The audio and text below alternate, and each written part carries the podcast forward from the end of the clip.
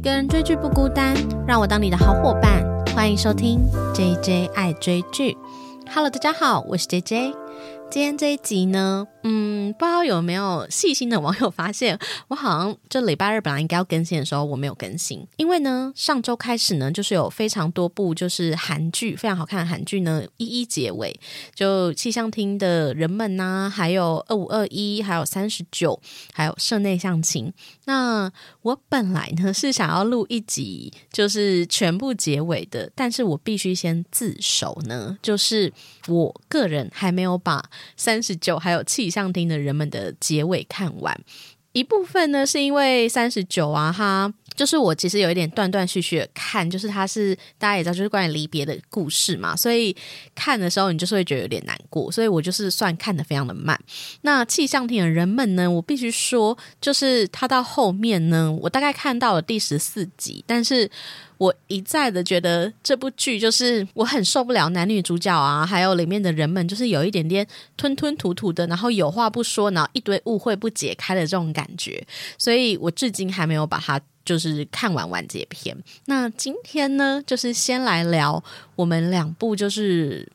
一结局我就马上看完的两部韩剧，就是《二五二一》跟《社内相亲》。那其实这两部我觉得放在一起聊是非常的适合，为什么呢？因为两部呢同样都是快快乐乐、开开心心开启的甜蜜恋爱，为什么？一个呢是幸福快乐的结尾，另一个却充满遗憾呢。没错，如果你同时有在追这两部剧啊，你可能先看完二五二一的结尾，就是心痛到底，隔天呢就是用室内相亲来疗愈自己前两天的痛苦，这样子就是我这样。没错，对，那所以我就觉得这两部。还蛮适合放在一起讲的，就刚好是一个结尾的对照。接下来呢，我们就先来聊二五二一好了。那其实二五二一，我不知道大家会不会真的是听到腻诶，因为我已经聊了它，就是不管是最一开始有一个片单，然后后来还单纯的把它聊了一集。这一集呢，我就是主要想要针对结尾，对于。这个很多人说是 bad ending 的这一个结尾呢，来发表一下我的想法。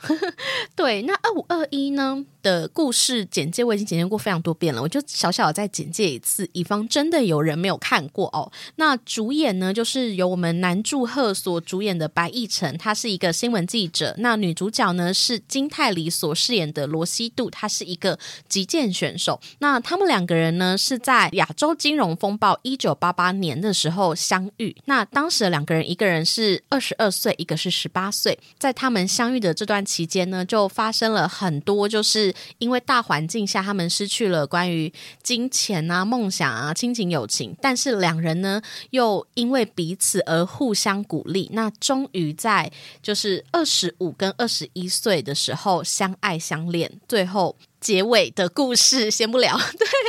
那其实老实说，他们二十岁左右那时候就已经相爱了。那时候我就想说，哎，故事演到第十五集还十六集的时候，都还没二十五、二十一岁，哎，那这故事到底要演什么呢？后来你看完整部剧才知道，说原来他叫二十五、二十一，其实是他们的爱情结束的那一个时间点。这故事就是在演他们从十八岁、二十二岁，然后到。二十五、二十一中间的这一段，嗯，带给彼此非常多的力量，但是最后却无疾而终的爱情。我非常喜欢最后结尾的时候，其实中年西渡哦，这个故事的一开头其实是中年版的西渡，他有一个女儿，然后他因为这个。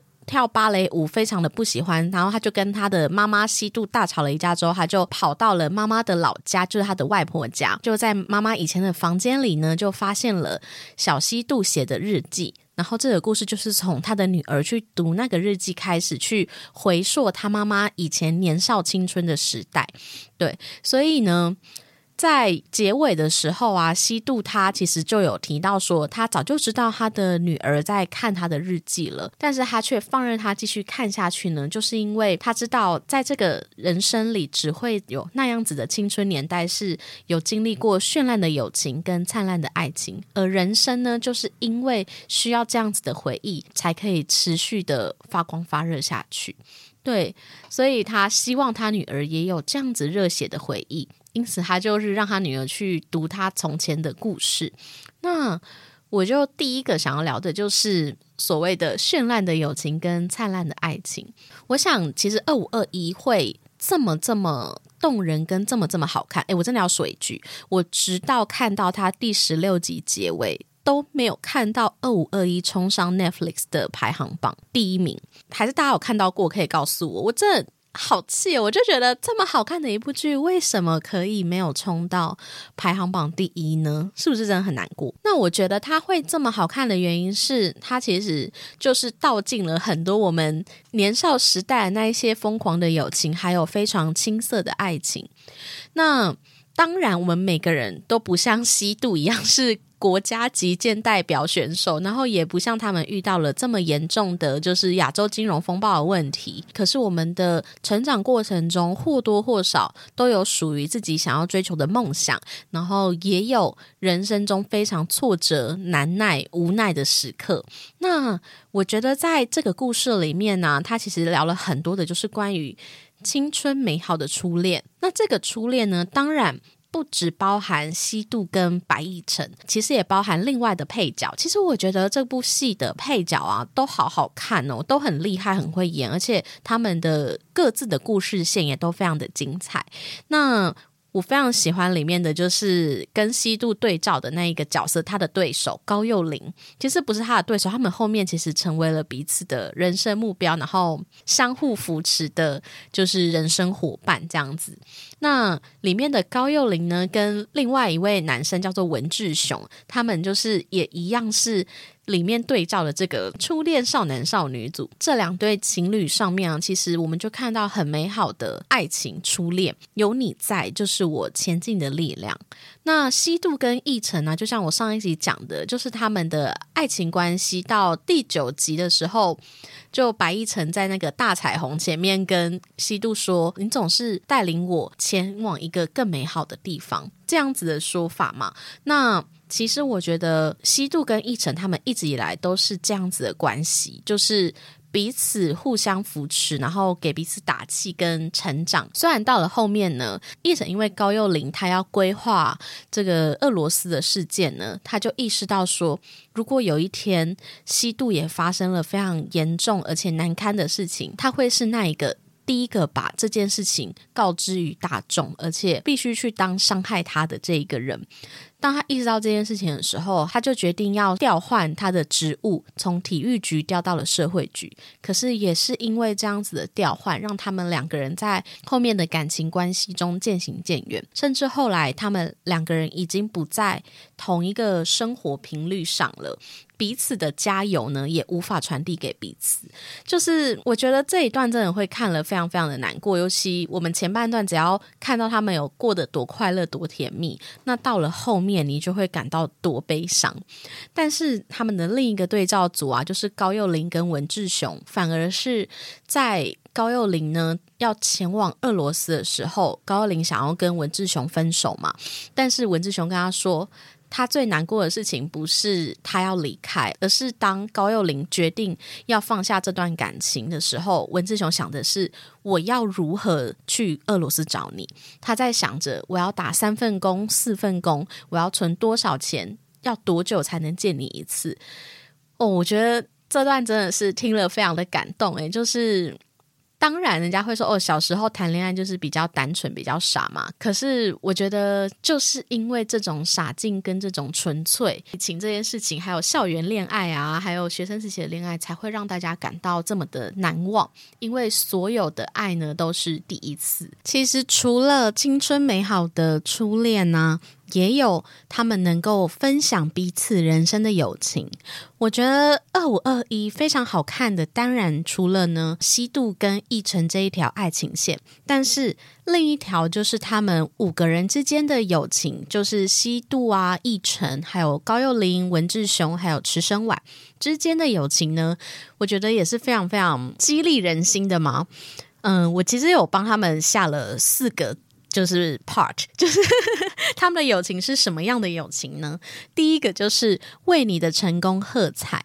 那在这部剧里面，非常明显的就是西渡跟高幼霖两个人都是击剑选手嘛。那当然一开始他们之间的关系是非常非常差的，后来呢才和好，成为了一个非常亲密、合作无间的击剑伙伴嘛。那他们两个只要在电视机前比赛，或是彼此面对面比赛的时候，不管是谁获胜了，他们五个人呢都会为彼此而感到非常的开心跟快乐。我觉得这件事情真的是很感动。就是如果你的人生中啊有过这样子的好朋友，是他会为了你的成功而为你鼓掌，然后告诉你说你真的好棒的这种感觉，我觉得是。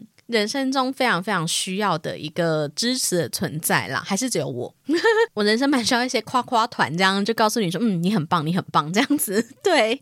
那第二个呢，是为你的勇敢赞赏，这是什么意思呢？其实我觉得我上一集录音的时候只录到第十集嘛，可是我觉得后面的集数虽然有点悲伤，但是我真的觉得好好看，尤其到第十二集吧，就是池生晚啊，他勇敢的为了文志雄。一直受老师体罚这件事情站出来，勇敢的跟这个体制对抗。虽然他最后的选择是选择退学，然后花一年的时间重考。我觉得我在看那一段的时候，其实真的非常非常的感动。诶，嗯，怎么说呢？我觉得在看那一段的时候，你都会想起十七、十八岁的时候的你啊，曾经为了某一些理念跟人生的价值观而去。奋斗，当然，爸妈们呢也可能因为你的鲁莽而说你都没有为你的未来着想之类的。但是，我觉得在十七八岁的时候的那一种热情跟冲撞啊，其实是非常难能可贵的。这件事情回到了我现在就是已经快 接近快三十岁之类的年纪的时候，再回过头去看那种年少的青春热血。都是现在的我很难做到的。而在看池生晚那一段，就是为了去冲撞学校的体罚的这个体制呢，而决定牺牲自己的学业的时候，我觉得他好勇敢哦！就像是我小时候，可能也做不到他这种行为。而且他甚至其实是全校第一名，他是最有机会考到一间非常好的大学的人。对，所以在他做下这样决定的时候呢，当然他的挚友文志雄就非常的难过嘛。但是同时，就是西渡啊、幼林啊、义成啊，还有他的妈妈，都为他的勇敢而赞赏。对我，所以我觉得他们之间的这个友情，在这部分也是非常非常的动人。那第三个呢，就是为你的特别而感到骄傲。这件事情呢，其实是发生在文志雄身上。那文志雄呢，他高中毕业之后，他就决定不要升学。那他其实就过着就是到处打工的生活。那这个打工当然是为了去。存钱，然后见高幼霖一面嘛。除此之外呢，其实他一直以来都知道自己是一个非常有人格魅力的人。他在高中时期啊，就被大家叫七班小可爱嘛。他就用了自己的穿搭风格，还有他的个人魅力去做这个穿搭照的分享。然后后面甚至呢，就开设了一个。网站穿搭网站，那再更进一步到了结局的时候呢，他已经利用这一个他的个人品牌来贩售这个衣服商品，这样子就觉得天哪，这样子的朋友也太厉害了吧！就是他完全不在主流的体制中去。行走，其实呢，我觉得这部剧的所有人其实都好像不是在主流体制生活的人，就像女主角罗西度啊、高幼霖啊，他们俩都击剑选手。拜托，一般人谁是击剑选手呢？而且还是非常厉害的击剑国家代表。诶，那除此之外啊，池生晚刚才也提到的，他就是不走这个正常的升学路径，他就是要跟这个世界抗衡嘛。那文志雄呢，也是，就是他。不走正常的升学体制，但是他却依照他的人格魅力、个人特质去真正的了解自己，而挖掘出属于自己的一条路。那白亦辰其实也是啊，他也是本来走在一个人人称羡的主流道路上，进了好的大学，然后念了好的科系，可能未来还会去好的地方工作。但是当然因为环境的关系，他就重新的去思索自己的人生，然后找到了记者这一条路嘛。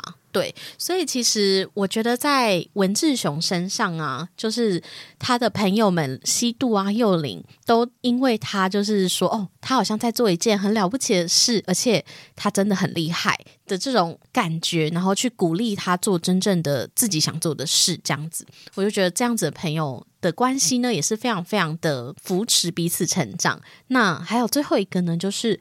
为你的伤痛哭泣这件事情呢，其实，在高幼霖跟西渡身上呢，我觉得发生的是非常非常的多。他们两个人之间的友情真的是非常非常的难得。就是你的人生，曾几何时能够找到这种亦敌亦友的角色，而且你们彼此经历的人生呢，是。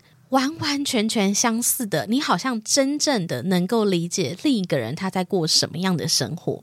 我们要怎么获得这样子的好朋友，真的很难，对吧？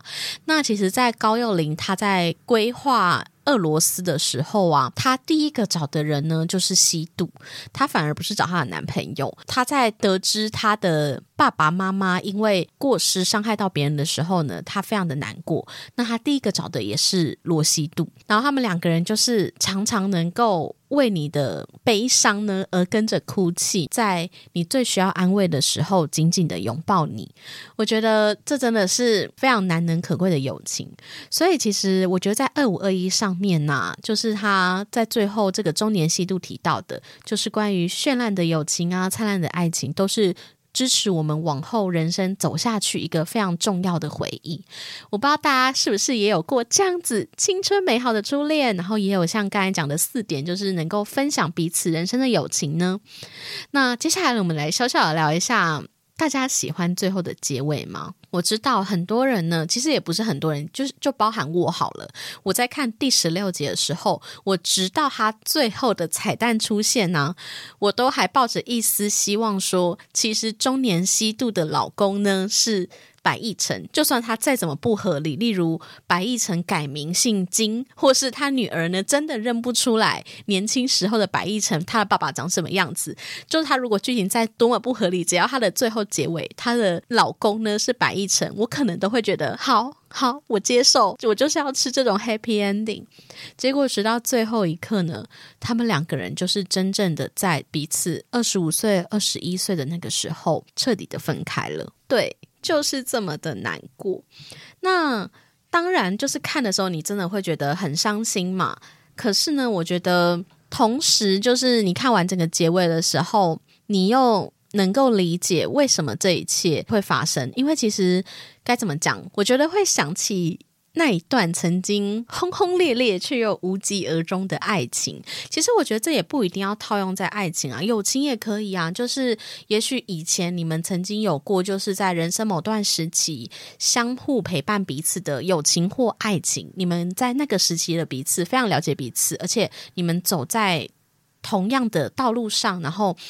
走着相同的步调，所以你们可以给彼此需要的那个加油打气。可是，就像刚才提到的，就是西渡跟奕晨后来因为奕晨他选择了社会线之后，他们两个人的工作跟交集就越来越少，甚至后来那时候就发生了九一一事件。那奕晨呢，他就被调往纽约。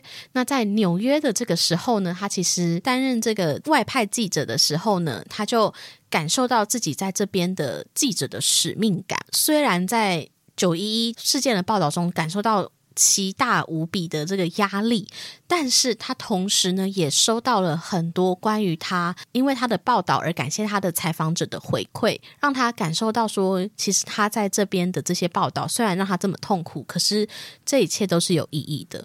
可是这样子的他，他的心理状态已经连自己都无法支撑下去，他已经没有办法感受到西渡给他的加油了，西渡的鼓励已经。再也无法传递到他的心里了。后来的他们呢，就决定分手。其实我本人也经历过类似的感情经历，所以我在看这一段的时候，我觉得虽然真的很难过，或是觉得很气，为什么他们一定要分别呢？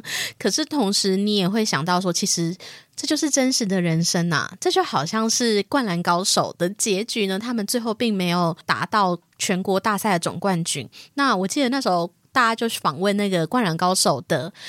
作者啊，就问他说：“为什么他们最后并没有 一个 happy ending 呢？就是一个非常好的这个真的是总冠军的这个 ending 呢？”他就说：“谁的青春呢是没有遗憾的呢？应该是类似这样吧。他当然可能讲不一样，他可能没有讲这么文言啦。对，但是他的意思就是每一个人的青春里都是充满着一些遗憾的，所以他想要把这个遗憾呢放到了《灌篮高手》的结局。那这个遗憾呢，同样的也放来了二五二一的结局。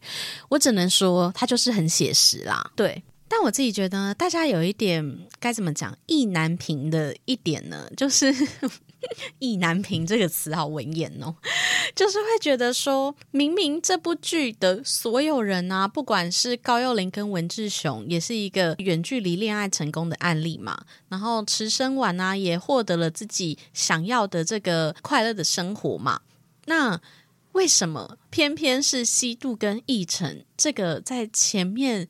十二、十三、十四到十五集吧，都还在甜甜蜜蜜的两个人，为什么到了最后呢，就必须经历这个分离呢？啊，我觉得这应该就是大家觉得非常难过的点，就是我们就是见证他们爱情的人，但是也见证着他们的离开。我自己觉得呢，这部剧一直以来他想要表达的都是那一段青春岁月里的热血回忆嘛，令你难忘的爱情，令你支撑你人生的友情，对，所以。在那段青春回忆之后呢，也有很多很多的不一样的结局。那在高林跟文志雄两个人呢，就是 happy ending 嘛。那友情呢，也有很好的结尾。可是我想，他可能就是觉得要放一段就是比较悲伤的部分在男女主角上，大家的感触才会比较深吧。我自己呢，其实对于这个结尾，我觉得还是算喜欢啦。就是不管它是好结尾，还是没有在一起的这个结尾，我觉得是都可以接受的。毕竟它前面真的是非常非常的好看，而且非常非常的甜蜜。那最后呢，聊完这个结尾，其实我觉得还有一个想聊的事情是关于这部剧啊。我觉得他聊的很多的是成长痛这件事情。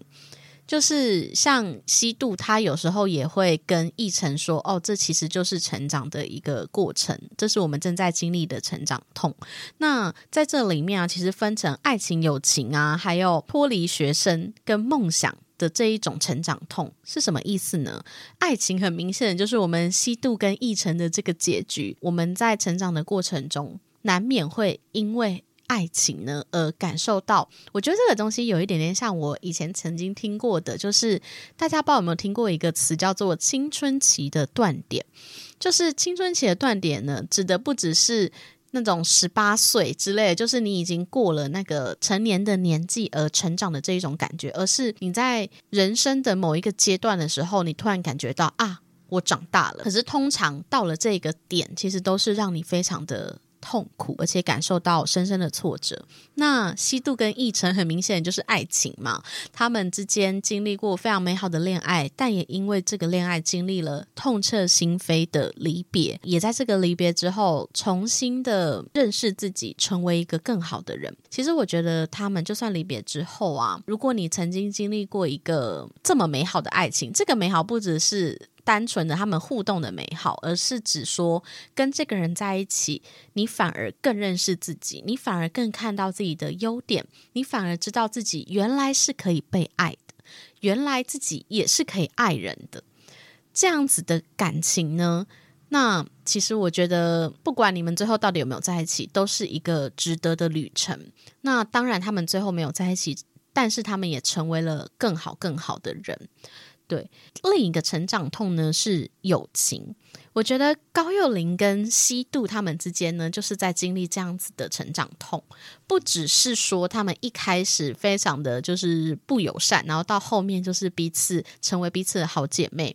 那除此之外，其实我觉得印象很深刻的是幼霖，她后来到了俄罗斯嘛，她本来会跟西渡就是互相通 mail，但是最后呢，西渡都会一直发有趣的 mail 给幼霖，但是幼霖都没有回复了。那最后呢，他们是在马德里二零零一年的那一个彼此的决赛中呢见到彼此。那一场比赛里，由西渡获得了金牌。但是当西渡获得金牌，他摘下面罩的那一刻呢，他跟高幼霖两个人相拥而泣。我觉得这真的很感动，就是他们之间的友情真的是这部剧里，我觉得有时候也比这个爱情还要好看的地方。到底要怎么样才能够找到真正能够理解你的人生经历的伙伴跟友情呢？我觉得在高幼霖跟新度的身上，就是不断的经由友情去。感受到悲伤、痛苦，但是同时又深深爱着彼此的这一种友情的成长痛吧。那还有第三个啊，就是关于。脱离学生到成长，就是池生晚啦。我觉得池生晚那一段真的是值得给他一个最佳女配角。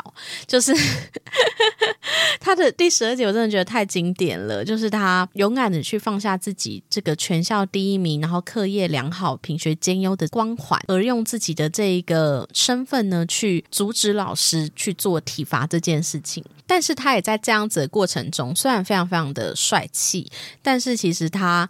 也经历过很大的担忧、害怕跟痛苦，但是我觉得最感动的事情是他的妈妈吧。他的妈妈在听到他要退学的时候呢，反而是问他说：“这件事情有严重到你必须放弃一年的，就是学业，然后重新考试吗？”那他女儿呢就回答他说：“嗯，没错。”的这一刻，他的妈妈就默默的，就是接受了这件事情。我觉得其实爸妈的支持在。孩子的成长过程中，真的是非常非常重要的。爸妈能够忍住让孩子就是做这么好像他做了改变，但是这个世界并没有任何的变化的这样子的抉择，他狠下心让孩子做这件事情的时候，我觉得这个妈妈的支持真的是也是很值得。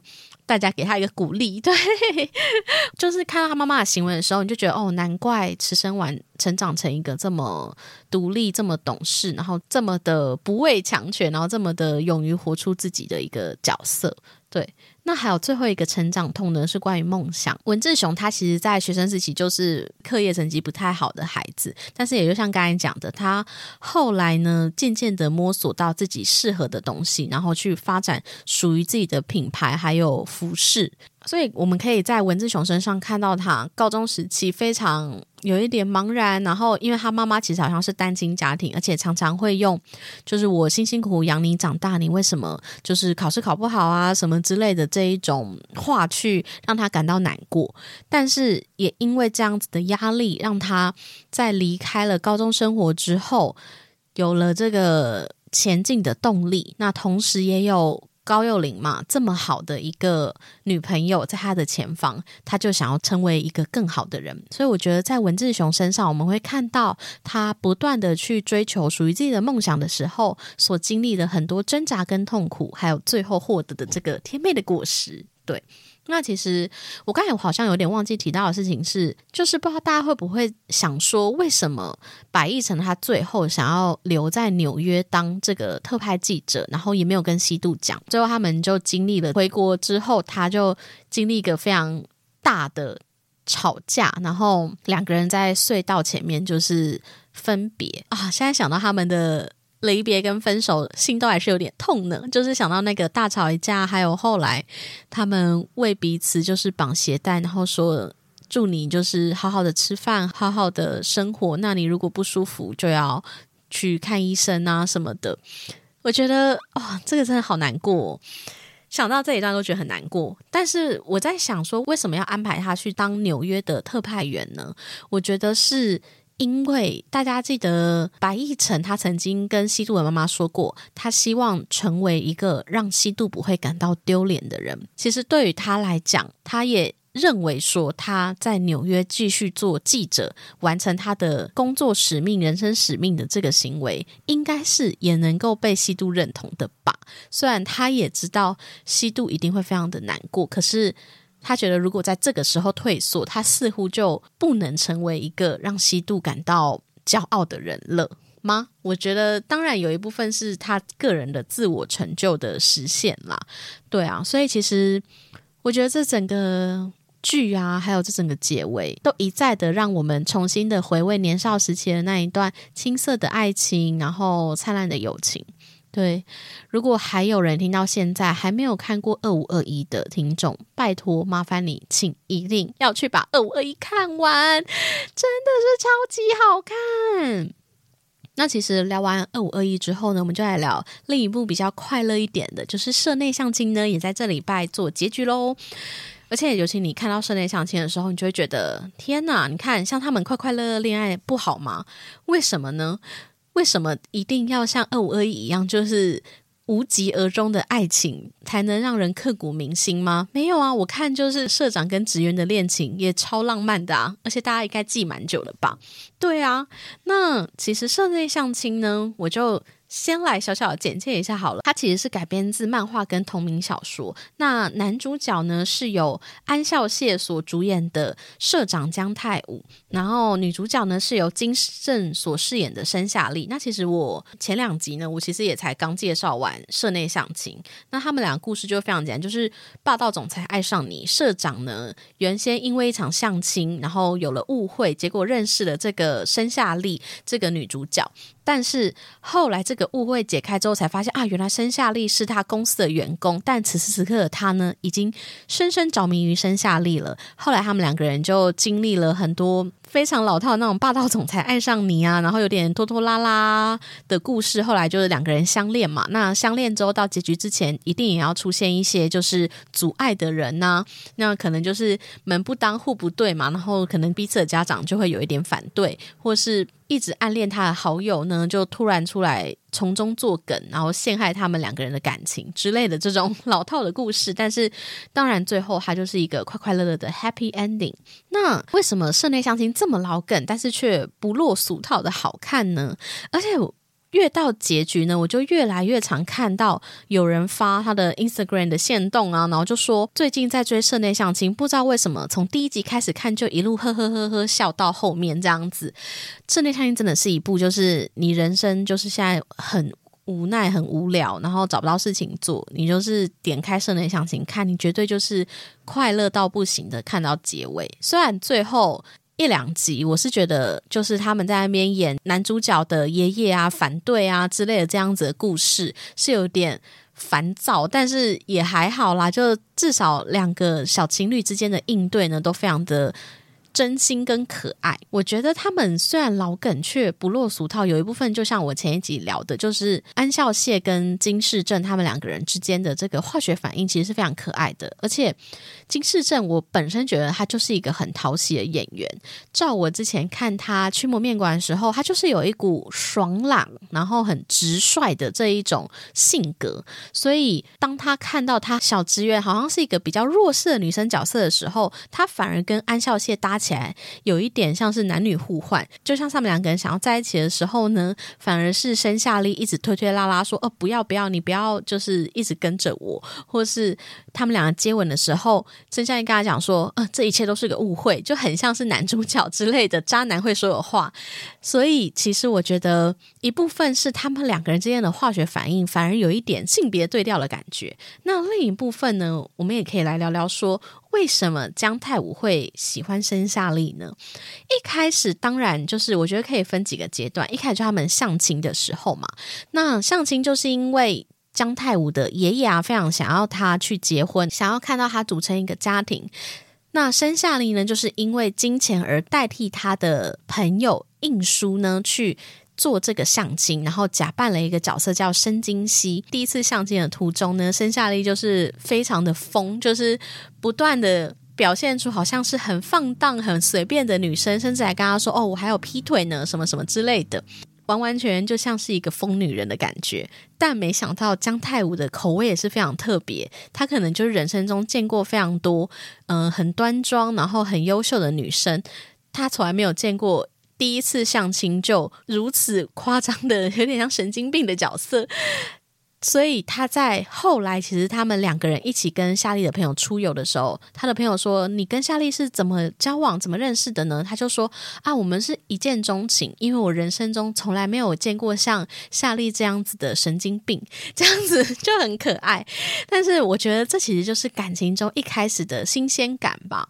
就是对于姜太武来说，他人生真的没有见过这样子的女生。那。这样子的新鲜感，也让他在一开始就对夏利有了好感。虽然他一开始有好感的呢，是一个叫做申金熙的女生，后来他就发现说，哦，原来一切都是假的。原来这个女生呢，是他公司的小职员，叫申夏丽。但是在拆穿谎言的时候呢，就到第二阶段，就是当他拆穿谎言之后，他虽然非常的生气，但是他。同时，也重新的认识申夏利这个人。那其实他对申夏利本身就印象不错，因为他在工作上呢就已经对这个员工已经有了一个非常好的印象，就是他公司的一些产品计划其实是由这个深资深研究员而研发出来的。所以对他来讲，这个员工其实在他心中就已经是一个能力很好的人了。所以他已经是有对他有一个工作能力上的认可跟优点的部分。那后来，其实他跟夏利的相处过程中啊，也发现到说，其实他并不如他所想象的，就是一个诈骗的人，反而是更加的真诚。然后，其实他也真的有经济状况压力，而促使他不得不做这样子的事。对，所以其实，在拆穿谎言的阶段的时候，他重新的去认识了申夏利这个人，然后也重新的去。接受、理解他的优点，进而深深的爱上他。那到真正相爱的时候，我觉得其实这真的是最感人的部分。我觉得有一个地方是后面就有揭晓说，其实姜太武他非常害怕下雨天，然后不太能信任别的人。其实有一个原因是他小的时候呢就。亲眼的目睹他的爸爸妈妈在下雨天的车祸中离世。那他离世的原因呢，也是因为他很自责。当天他爸爸妈妈非常忙碌，但是他却一直催他爸爸妈妈说：“赶快回来，赶快回来找我。”也以至于他爸爸就是在行车的途中呢，加快了他的速度，然后就酿成了这个意外。所以。姜太武呢，他一直以来都非常的害怕下雨天。那但是他在认识夏丽之后呢，夏丽是用非常不着痕迹的方式去体恤他害怕下雨天的这件事情。例如，他一发现啊，好像要下毛毛雨的时候呢，他就会把约会场所从户外转到了室内。当他跟姜太武约会的时候，他居然会随身携带一把雨伞。当一下雨的时候，他就会打开那把雨伞为姜太武撑伞。我觉得这个时候是真正所谓的相爱了，就是你已经非常的了解彼此，然后你也能够理解彼此的弱点，然后你去。为他遮风避雨的这种感觉。那除此之外，我觉得还有一段是非常非常感动的事情，是姜太武跟申夏丽有一次呢去游乐园约会。那时候他们还没在一起，但是在那个时候呢，姜太武就跟申夏丽说：“好，你要请我吃东西，那我们就去吃游乐园的一个热狗。”然后申夏丽在吃下那个热狗的时候，就想说。这个热狗很普通啊，一点都不特别。为什么你特别想要来吃这个热狗呢？他就跟申夏丽说，其实这是小的时候他的爸爸妈妈带他来游乐园玩的时候吃的热狗。那这个热狗在他小的时候吃的时候，他觉得非常的好吃，所以只要当他想念他的爸爸妈妈的时候，他就会来游乐园吃下这个热狗。那这个时候，申夏丽呢，就用另一种非常开朗跟。快乐的态度去回应这件事情，然后去跟他讲说，你的爸爸妈妈一定也会非常的开心，也会非常的想念你。个时候，姜太武就说。他其实一直以来都很害怕跟别人说他内心难过的事情，因为当他说出来的时候，他的朋友或他的爷爷都会表现出非常难过的脸，所以久而久之，他反而没有办法跟他的家人、跟他朋友去聊关于他爸爸妈妈的事情。但是他没有想到。原来夏利可以用这种方式来回应他，因为其实对于他来说，他有的时候也想要跟大家分享他与他的爸爸妈妈快乐的回忆啊。他其实并不一定是常常沉醉在悲伤的时候的。我觉得这件事情真的是，当然大家就知道我最近经过离别嘛，大家讲非常多次。对，那。这个时候也是我很有感触的部分，就是其实很多时候我们也很想要跟别人聊聊我们跟这个离开的家人、离开的朋友的快乐回忆。我们只是单纯想要分享，并不一定真的会一直沉醉在这个悲伤里。我觉得在看到这一段的时候，我就觉得他们两个人真的是非常非常的相配，就是当你在说你悲伤的过往的时候，你是一个可以转化他情绪的人，然后也给予他很正向回馈的人。对，所以其实为什么姜太武会喜欢申夏利呢？他就是在申夏利的身上呢，看到了非常非常多很。他很喜欢的点，所以在他心中，其实申夏丽就是属于他人生中非常完美的另一半。那其实还有第三个，就是关于申夏丽为什么这么讨喜。其实，在这部剧里面，我更想讲的是，我非常非常喜欢申夏丽这个角色。刚才前面提到了，她就是一个在职场上非常优秀，而且会。努力争取自己目标的人，这件事情就发生在最后一集啊。他跟他的爷爷，就是姜太武的爷爷呢，他极力的想要拆散他们两个人嘛。他就把申夏丽叫到他的办公室，然后跟申夏丽说：“要么呢，你就去就是大田分工厂那边工作。那在那边工作的话，就没办法当研究员了嘛。那要么呢，你就选择辞职。结果没想到申夏丽呢，他反而抬起头来跟那个爷爷说。”会长，你怎么可以叫我辞职呢？我的工作战绩就是，他就提了说 他的工作表现有多好，甚至他是最年轻轰动奖的得主。你怎么可以叫我辞职？我是绝对不可能辞职的。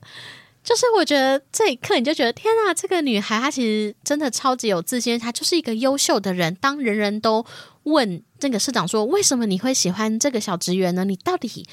你身为一个好像在社会地位中很崇高的社长，为什么你会喜欢上这样一个好像社会地位并没有这么高，甚至跟你有一些差距的职员呢？这件事情其实也发生在张太武跟申夏丽暗恋七年的男生明宇，就是他们曾经一起出游过，然后在游艇上呢，明宇就问张太武说：“为什么你会跟申夏丽在一起？你是有什么意图吗？”那时候张太武就说。所以你认为夏丽不够格跟我在一起吗？我没有想到你是一个会把恋爱分阶级的人，在我眼中，夏丽就是。非常的美好的一个女人，这样子。